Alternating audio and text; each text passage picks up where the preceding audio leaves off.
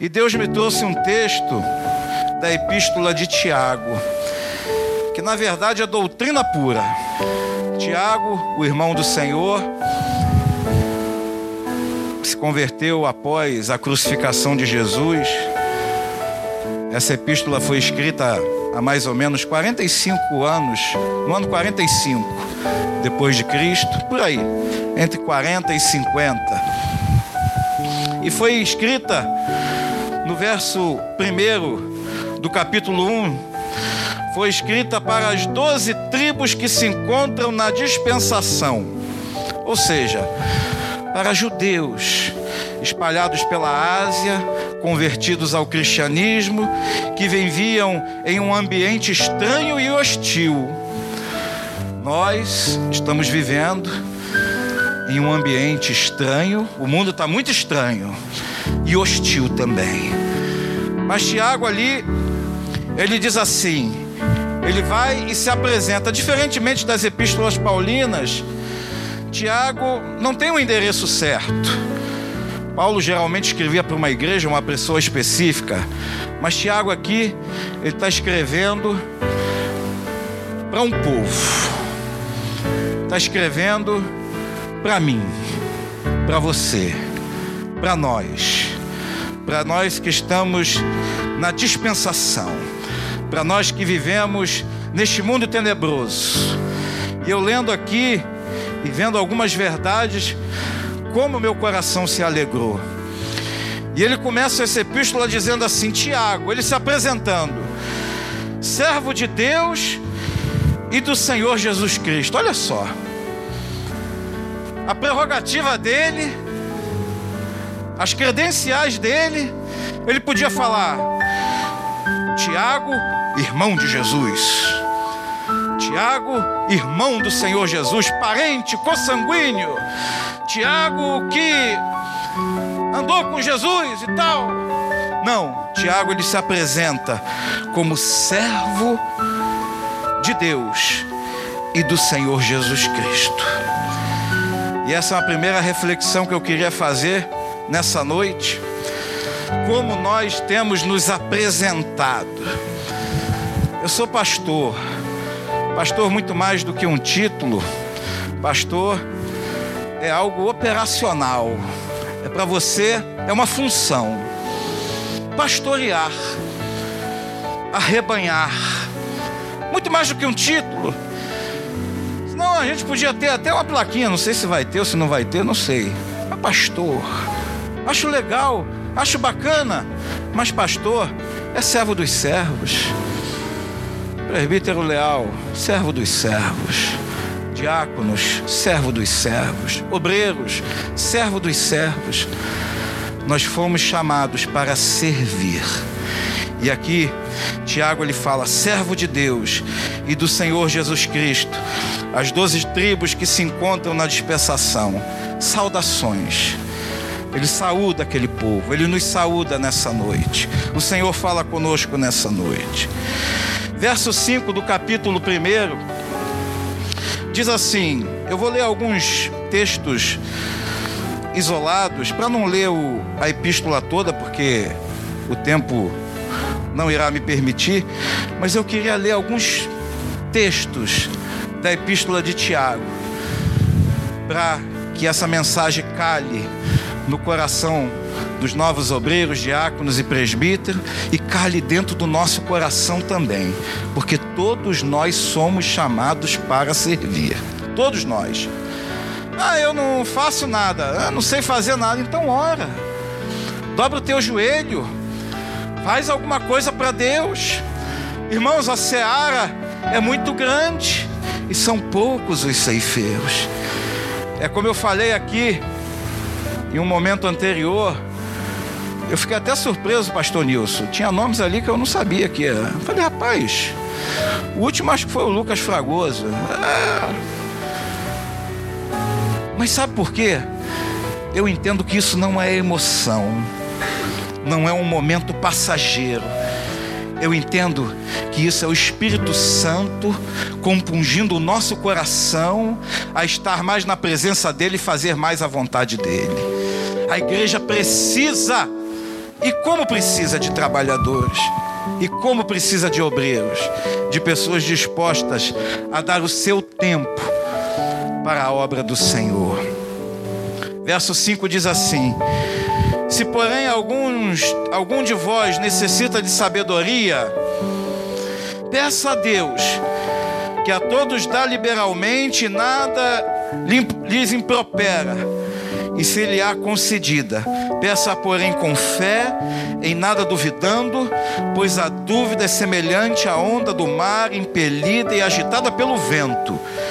Não suponha esse homem que alcançará do Senhor alguma coisa, homem de ânimo dobre e inconstante em todos os seus caminhos. Vocês que foram consagrados e ordenados nesta noite, nós que estamos aqui, a Bíblia nos orienta a não sermos de ânimo dobre, nem inconstante em todos os nossos caminhos. É a orientação que Deus nos dá. Você foi consagrado obreiro, é um ministério temporal de um ano, você pode renovar. Mas por favor, cumpra esse um ano pelo menos. Pelo menos esse um ano. Até 31 de dezembro de 2021. Pastor Isaías falaria exatamente isso. Cumpra este ano. Não seja levado por problemas, intempéries. Ah, agora eu sou obreiro, eu sou diácono, eu sou presbítero. O inimigo está se levantando contra a minha vida, ele vai se levantar da mesma forma, você sendo ou não sendo. Porque ele veio roubar, matar e destruir, mas Jesus veio dar vida e vida eterna e abundância. A Bíblia diz que no mundo tereis aflições, mas tem de bom ânimo, porque Jesus, ele venceu o mundo. Então não entre nessa neura, não, agora, puxa vida, vai ser mais luta, mais guerra. É guerra, é luta, é todo dia. Quer descansar? Carrega pedra. Esse é o papo do crente. Quer descansar? Carrega pedra. Irmãos, nós estamos nesse mundo aqui de passagem. A nossa pátria é celestial. A nossa pátria, o meu destino é o céu. O seu destino é o céu. Mas no meio dessa caminhada, Deus quer te usar com poder, com autoridade, com unção, com intrepidez e com ousadia. A minha oração a todos aqueles aqui que eu pude ter oportunidade de impor as mãos é falar: Senhor, adestra as mãos dessa pessoa. Levanta as tuas mãos assim e pede para Deus: Senhor, adestra as minhas mãos. Pede para Ele, fala: Senhor, adestra as minhas mãos. Adestra para a batalha, para a guerra, para, para a luta, para o que for. Adestra as minhas mãos. Em nome de Jesus, por isso que a Bíblia diz: Não suponha esse homem que alcançará do Senhor alguma coisa. Olha só, não suponha você vai alcançar alguma coisa de Deus se você ficar pelo meio do caminho, se você desistir no meio da caminhada, no meio da jornada. Irmão, são 30 anos de caminhada esse ano, 2020. Vou falar igual militar, eu sou da turma de 90. Turma de 90. Teve um monte lá na, na minha turma de 90. E ali, irmãos, nesses 30 anos, quantas lutas quantas dificuldades, quantos pensamentos negativos de que eu não iria conseguir, ou de que não ia dar certo. Quantas perdas eu tive nesses 30 anos? Quem não teve perda? Mas irmãos, quanta fidelidade de Deus, quanto amor de Deus, quanto amor de Deus sobre a minha vida. Falei para Cláudia ali, Cláudia, Deus ele é fiel. Cadê a Cláudia? Deus ele é fiel. Deus jamais nos desampara. O Senhor é sempre conosco, diuturnamente. Ele sabe a nossa estrutura, sabe que nós somos pó, sabe aonde nós fraquejamos, sabe aonde é o nosso ponto fraco, e Ele sempre com graça ministrando a nossa vida através da Sua palavra, através dos cultos. Hoje eu aconselhando um casal, falei: olha, vocês precisam de igreja, vocês precisam de culto, vocês precisam estar na casa de Deus, vocês precisam levantar mão santa, dobrar o joelho diante de Deus. É isso que vocês precisam.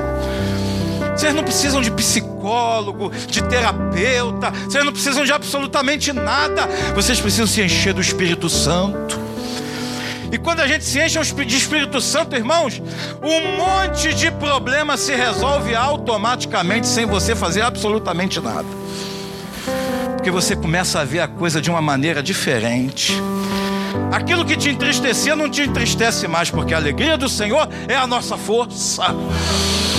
Aquilo que tirava o teu sono não tira mais, porque em paz me deito e logo pego no sono, porque somente tu, Senhor, me fazes repousar seguro. Alabassuricanta. Então, irmãos, a maioria dos nossos problemas se resolvem sendo cheio do Espírito Santo, sendo cheio de Deus colocando Deus, buscando Deus, buscando santidade, buscando separação. E às vezes você fica se lamentando, ó oh, céus, ó oh, vida, ó oh, isso, ó aquilo outro. Quando na verdade você precisa de Deus, eu preciso de Deus. Irmãos, eu preciso estar na casa do Senhor. Eu, pastor Roberto Giovanetti, preciso estar na casa do Senhor. Você precisa estar na casa do Senhor. Você precisa de culto. Irmão, isso aqui é um braseiro. Isso aqui é um braseiro. Aqui é. Eu estou com calor, vou tirar o paletó, pastor, daqui a pouco. Eu estou com calor, estou suando. Isso aqui é um braseiro, irmão. Você é uma brasa viva. Você é uma brasa viva nas mãos do Senhor. Você está aqui. Você está sentindo o calor do Espírito Santo. Você está sentindo a presença do Espírito Santo. Isso aqui é alimento. Isso aqui alegra o nosso coração. Presbítero Adélio, eu vendo o irmão aqui, eu me alegro no Espírito Santo. Eu me alegro. Agora você sai daqui, tal, ah, não sei o que, tal, é isso, é aquilo outro, é a chuva, é o calor, é o sol, é o frio, é isso, uhum, uhum. irmão prioriza o reino. Você pode ser o que for, advogado, funcionário público, militar. Você pode ter alta patente, você pode ser um cara inteligente, um cara instruído, um cara culto. Você pode ser até um doutor, você fez doutorado, você pode falar outros idiomas, você pode ser o que for na tua vida, e glória a Deus por isso, mas prioriza o reino priorizo o reino. Eu sou pastor aonde eu for, fazendo o que eu estiver fazendo, eu continuo sendo pastor. A ficha caiu, pastor Nilson. A ficha caiu, eu falei, meu Deus, eu sou pastor, e agora? Minha esposa que fala às vezes, né? É, pastor. Pastor, né? Esposa, né? Não é pastor? Eu sou pastor. Sou pastor. Glória a Deus por isso. Graça e misericórdia purinha. Purinha de Deus. Você é servo. Você é igual Tiago se apresentando aqui. Você é servo. As pessoas têm que identificar em você que você é servo, que você é diferente que você tem algo diferente, que uma luz brilha em você, até que eles venham perguntar o que, você tem, o que você faz para ser desse jeito. Quando o Papa veio aqui em 2013, eu trabalhei diretamente com ele, com o Papa. Fiquei transportando os jornalistas do Papa que voam com ele por toda parte, onde o Papa vai, aqueles jornalistas ali vão atrás dele. For para China, eles vão para China, vem para Brasil. E fiquei interagindo com eles ali durante uma semana, em 2013.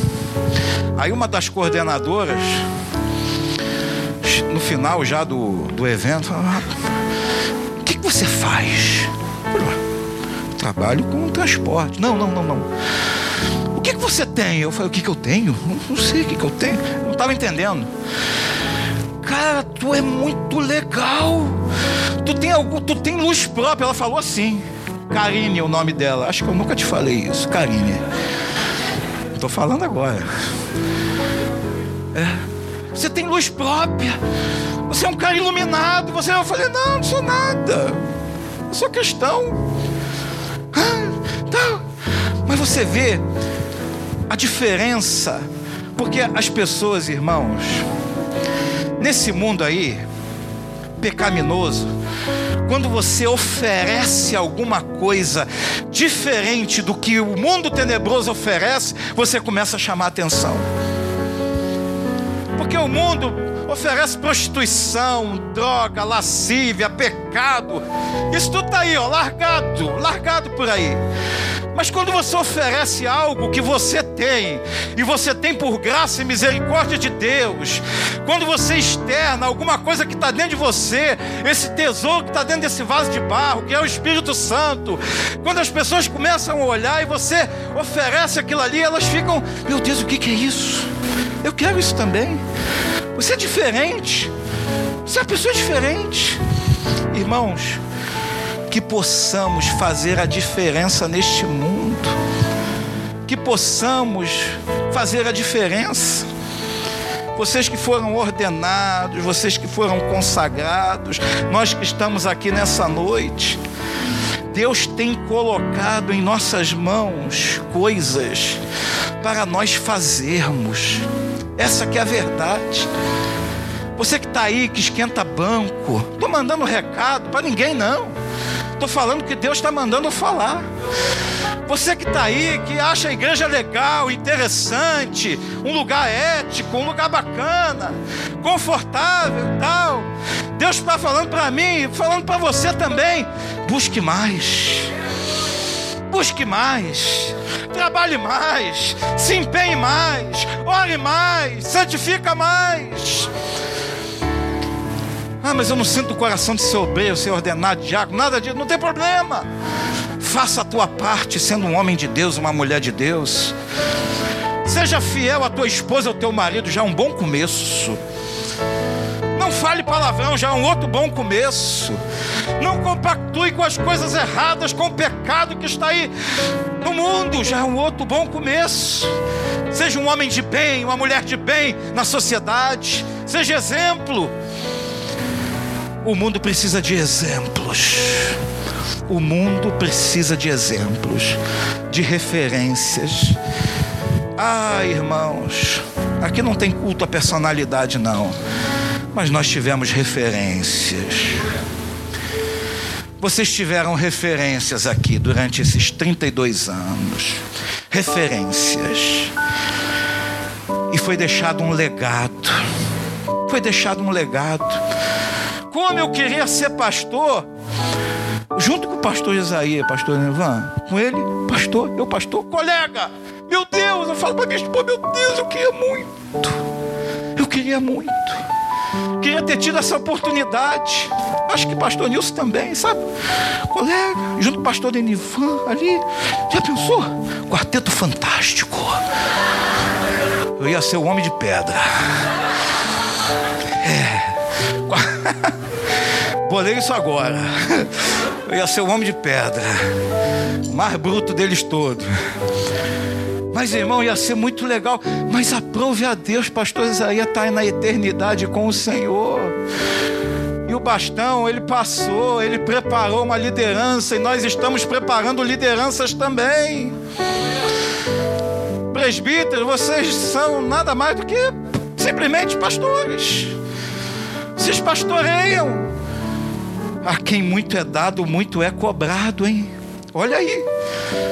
Diáconos, sirvam, sirvam a Deus. E eu tenho uma palavra para os diáconos também, que eu estava ali, eu me lembrei. Está lá em Atos 6. Ah, que maravilha! Lá, o povo ali, a igreja, estava crescendo muito pediram que fossem escolhidos homens cheios do Espírito Santo para que ajudasse ali com as viúvas, com os necessitados, com os órfãos e tal. E ali foram escolhidos seis. Estevão, um deles, Nicanor, não vou lembrar dos seis não. Prócopo, sei lá, os nomes esquisitos, está lá em Atos 6. Mas um deles, chamado Nicolau.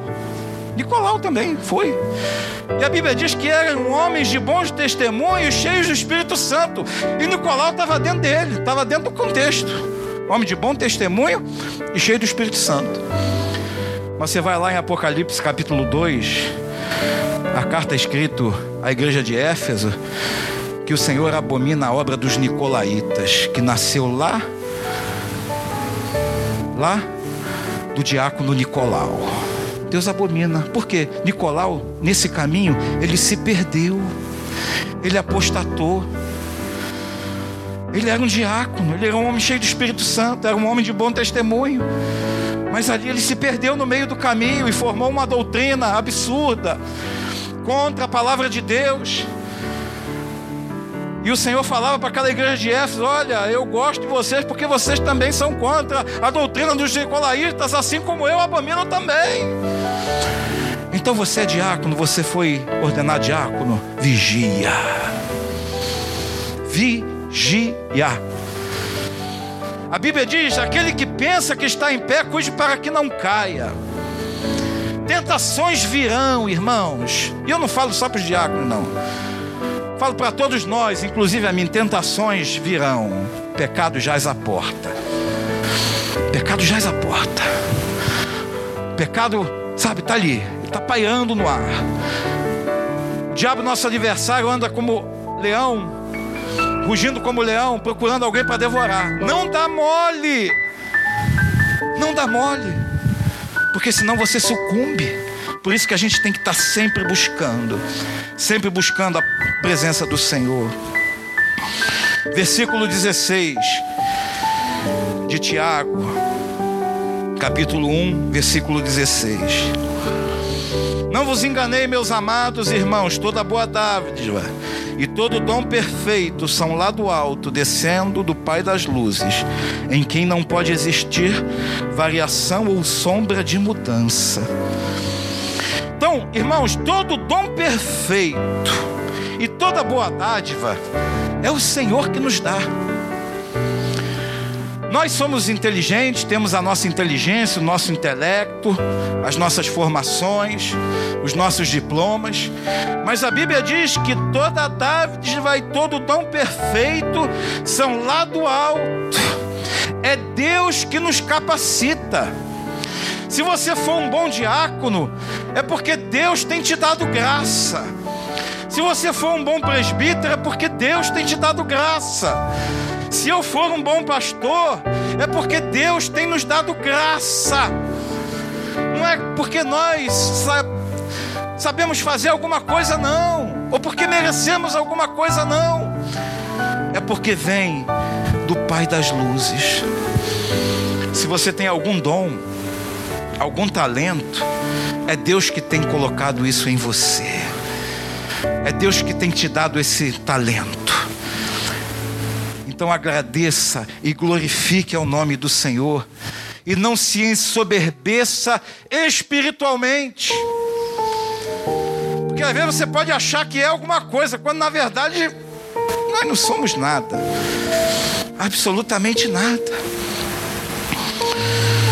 Versículo 19. Saber estas coisas, meus amados irmãos, todo homem, pois seja pronto para ouvir, tardio para falar, tardio para se irar. Foi lido aqui pelo pastor Nilson. Porque a ira do homem não produz a justiça de Deus.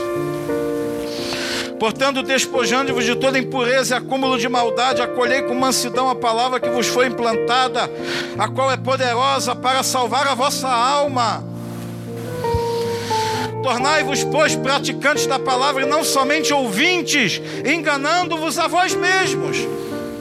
Ah, eu vou lá porque Deus vai falar comigo. Amém. Deus fala, mas pratica aquilo que Deus falou com você. Coloque em prática. Coloque em prática. Começa a usar aquilo ali que você tem aprendido da parte de Deus. Começa a externar nessa sociedade aquilo que Deus tem colocado nas tuas mãos. Não seja tímido. Não viva do testemunho dos outros, viva do teu testemunho. Eu quero, eu me alegro quando eu vejo um testemunho na televisão, quando vem aqui no púlpito uma vitória, porque a vitória de vocês é a nossa vitória. Quando vocês se alegram, nós nos alegramos. Quando vocês vencem, nós vencemos também, porque somos um corpo só. Isso aqui é um corpo. Mas eu quero ter os meus testemunhos. Eu quero falar, eu, Senhor, eu estava perdido, com a minha vida destruída, mas Jesus entrou e interviu com de forma sobrenatural e me resgatou do império das trevas e me trouxe para o reino do Filho do seu amor. Eu tinha a mente confusa. Em 2009 nós fomos assaltados, eu e Andréia. Fomos ministrar o curso Casados para Sempre na Urca. Lembra, Nilson, que eu fui assaltado? Não sei se tu lembra. Algum... Quem lembra que eu fui assaltado?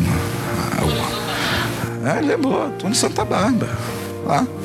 11 horas da noite.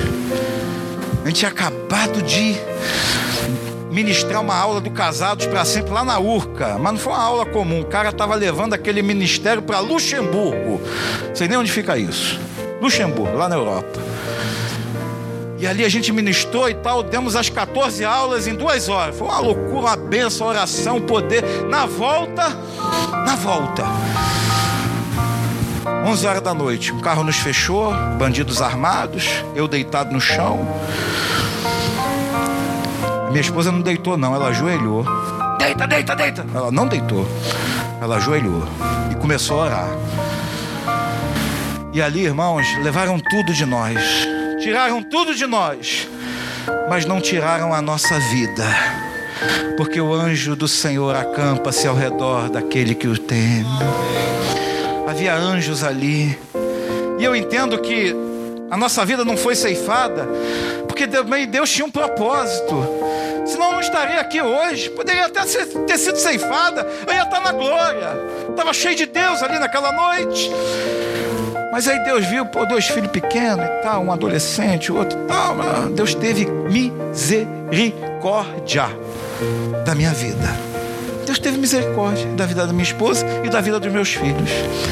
E hoje eu estou aqui dando desse testemunho, um testemunho meu de livramento levaram a nossa aliança. Lembra a nossa aliança? A gente tinha uma aliança bonita, compramos na Meire Joias. Eu tinha pago a primeira prestação de 10.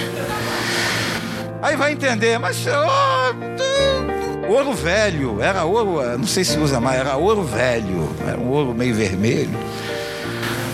Aí toda vez que batia a fatura do cartão, eu glorificava o nome do Senhor. Sabe por quê? Eu estava pagando aquela aliança mas eu lembrava da aliança que eu tenho com Deus. E lembrava e trazia à memória aquilo que me dava esperança, o livramento que Deus me deu ali naquele lugar.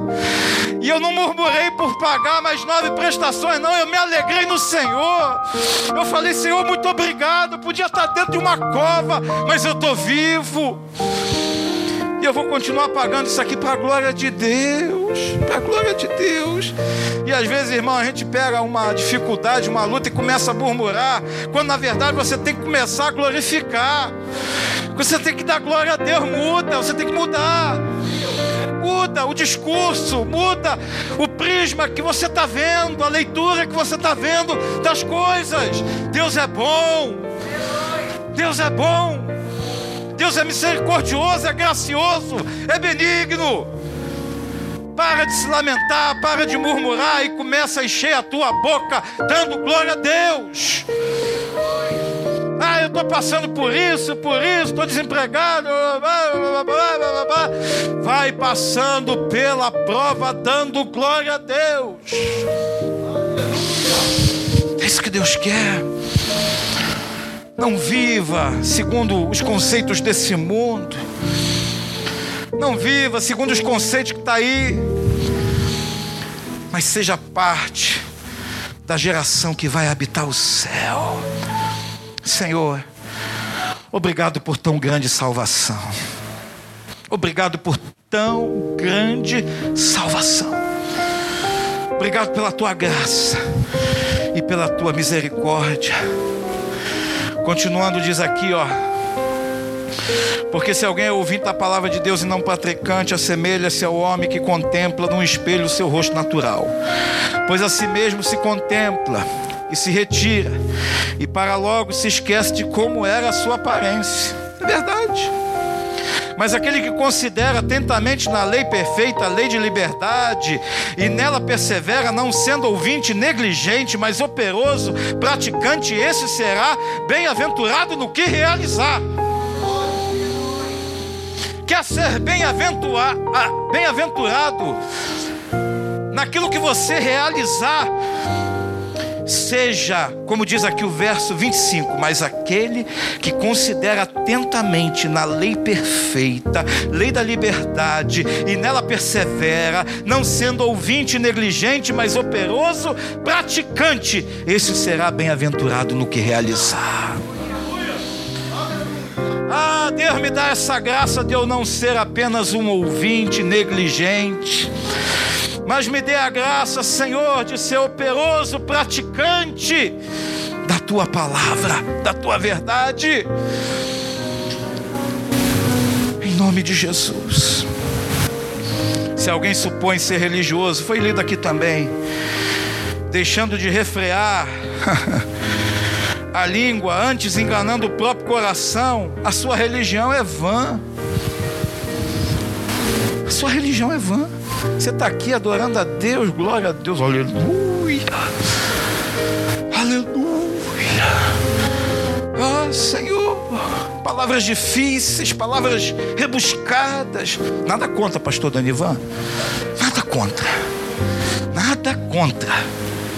Eu acho até bacana, mas, sabe, mas a Bíblia diz: se alguém supõe ser religioso, ah, deixando de refrear a língua, falando mal dos outros, falando mal da igreja, falando mal da liderança, falando mal do irmão, falando mal da esposa, do marido, dos filhos, da sociedade, falando mal da política, dos governadores. Nós temos que orar por eles.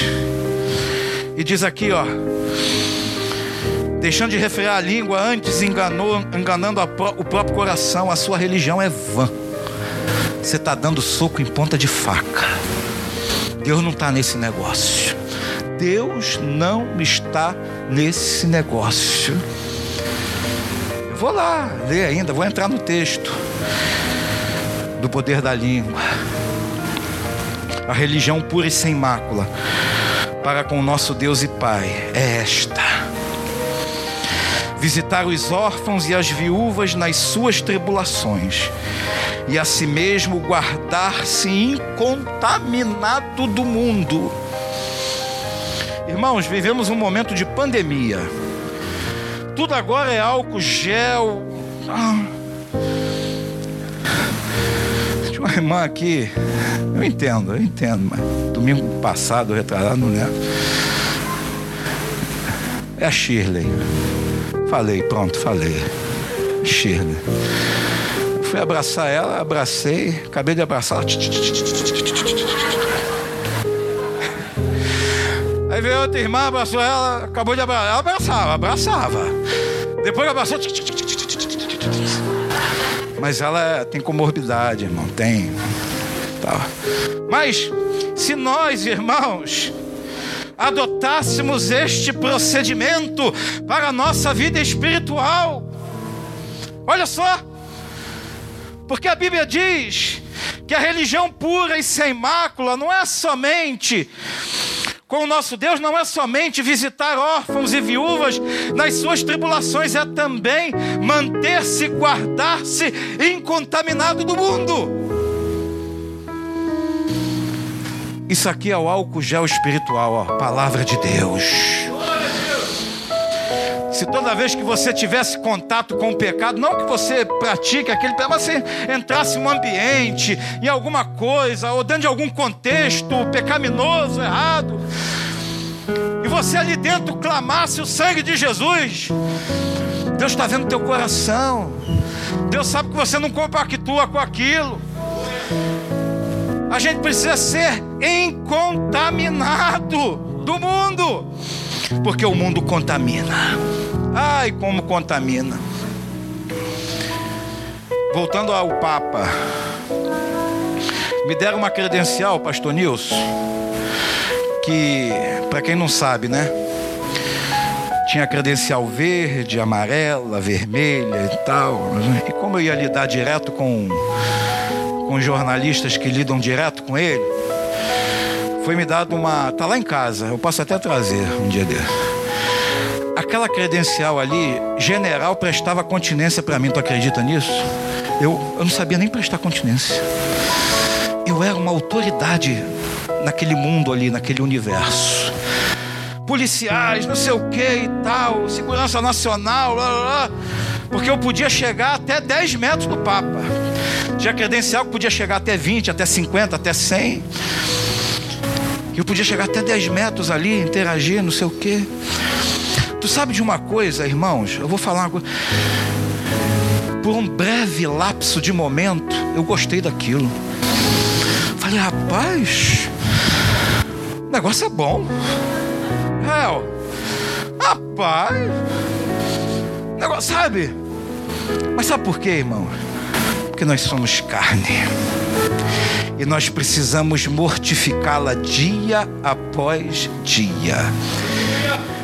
Por isso que as pessoas que estão aí, eu não vou entrar no mérito de ninguém, mas as pessoas se corrompem e vendem, vendem-se, se vendem. Elas têm um preço, ó, portanto eu me vendo, por causa do poder, por causa do poder. Satanás falou para Jesus lá no deserto: Tudo isto te darei, os reinos do mundo se prostrado me adorares. O diabo está aí oferecendo mundos e fundos para você, mas tudo passageiro. Meu papo é com Jesus, meu papo é vida eterna, meu papo é eternidade. Isso aqui vai passar, irmãos, isso aqui tudo vai ficar. Mas o nosso nome está escrito no livro da vida. Jesus pagou o preço. Aleluia e tudo aquilo que constava contra mim, que eram ordenanças e prejudiciais à minha vida, Jesus pegou e encravou tudo na cruz, está pago. Quando o cara vai na academia, né? Não tem esse negócio de tá pago? Eu ainda não consegui pagar nada. Ah, malha, malha, malha, malha, malha, malha. Todo suado, não sei o que e tal. Aí bota um vídeo lá, morrendo. Tá pago. Tá rindo? Mas é. Eu vejo um monte na internet aí, um monte. Acho até engraçado. Eu malho, malho, malho, malho, não acontece nada. Mas Jesus pagou a minha conta lá na cruz do carro. Tá pago. Pagou a tua também. Você não precisa, você deve, ir à academia. Eu preciso ir à academia. Precisamos cuidar do nosso corpo. Mas se você não for e não malhar naquele dia, do mesmo jeito tá pago que Jesus pagou, irmãos. Ele pagou lá na cruz do Calvário. Nós não temos mais dívida. A nossa dívida com o Senhor é de gratidão. A minha dívida com o Senhor é eterna dívida que nunca vai, eu nunca vou conseguir pagar. Né, Jefferson? Tem um cheque especial. Eu vou estar sempre no vermelho com Jesus. Sempre no vermelho. Porque Ele pagou algo impagável a carta de alforria dele para minha vida era algo inafiançável. A morte eterna era o meu destino, mas ele entrou na minha vida, entrou na tua vida e trouxe salvação e grande salvação. E todo projeto do inimigo de Satanás e seus anjos contra nós, tudo aquilo que ele intentava, ele ainda intenta fazer, cai por terra. Não vai à frente não tem bom êxito, porque Jesus está no nosso barco. Hoje é dia do marinheiro, não é isso? Dia do marinheiro. Jesus está no barco, irmãos. Jesus está. O melhor lugar para estar no meio de uma tempestade é dentro do barco. Dentro do barco. Se você pular para fora, você vai ser engolido pelas ondas. pode saber nadar, pode saber o que for. Até o congelamento ali vai te detonar. Mas o melhor lugar para estar é dentro do barco. Estou caminhando para o final. Verso 14 de Tiago 2. Meus filhos têm me censurado, que eu tenho pregado por muito tempo, mas eles falam assim: pai, falou demais. Mas tentarei ser breve, mais breve possível 21 e 3.